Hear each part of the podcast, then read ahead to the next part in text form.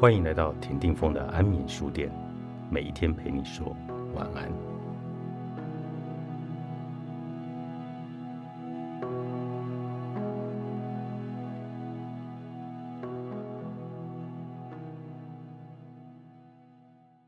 英国儿童心理学家温尼科特曾经这么形容一个人的攻击性：每个生命都像一个气泡，如果想要在这个世界上彰显存在。就要扩张气泡的大小。所谓攻击性，就是气泡扩张之动力的直接展现。心理学家武志红也曾说，攻击性就是生命力。他在讲述攻击性时，曾问过几个问题：你觉得自己活得真实吗？你有确切的存在感吗？你会常常体验到自在吗？你能够充分的享受与人相处吗？你能谈判自如吗？你能直接谈利益吗？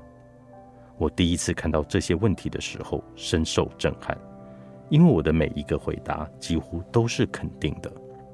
武志红说：“如果上述这些问题你不能给出肯定的回答，那么可能是你还没有活出攻击性，因为你的攻击性被压抑了。”电影《铁达尼号》里有一个让我印象深刻的情节。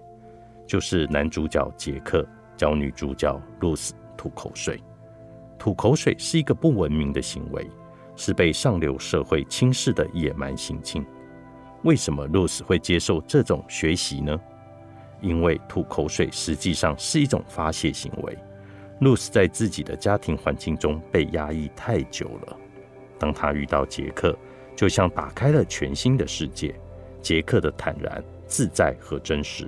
都是露丝从未见过的景象，对他有着巨大的吸引力。他压抑的自我在遇到杰克后开始苏醒，深深的体验到了不压抑愤怒的感觉是一件非常舒服的事。这里的愤怒就可以理解成为攻击性。弗洛伊德曾说，所有的排泄都有快感，吐口水这个动作本质上就是一种排泄。之所以会让人感到快乐。就是因为排泄了自己的愤怒。一个人如果无法适当表达攻击性，也就意味着温尼克特所说的那种能量气泡是会坍塌的。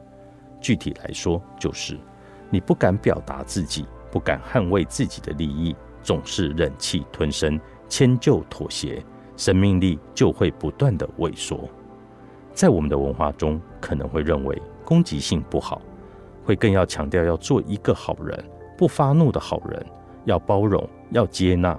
可是这样的好人是利他的，并不是利己的。严重的被称为癌症性格，也就是我们通常所说的烂好人，总是压抑自己，拼命的付出，活得痛苦、纠结、忧郁。我的初恋情人就是这种性格，他曾对我说，很羡慕我这种敢说敢做的人。我身上最吸引他的地方就是真实，可以想做什么就去做什么。他从我身上看到了他缺少的特质。有人说，做一个好人没有什么不好，至少人缘好，朋友多。但其实不是。从初恋男友身上，我看到的是，当一个人失去攻击性，也就失去了真实，真正的爱和亲密也会随之消失。因为在一段关系中，不向对方表达真实的想法，就失去了沟通，而沟通是通往亲密最重要的管道。好人的好，因为没有真实的表达，可能会让对方觉得很假，让对方很痛苦。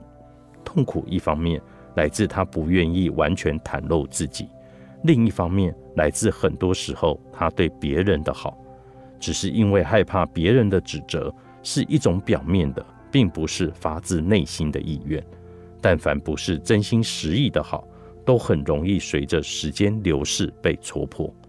也许有人会问，攻击性是不是就意味着伤害他人？其实不是。如果是伤害他人，那就是破坏性了。而我所说的攻击性，是中性的原始生命力，是为人处事中的边界感和分寸。想要把攻击性变成生命力。其实是很需要智慧的。谢谢我自己，不完美也很美。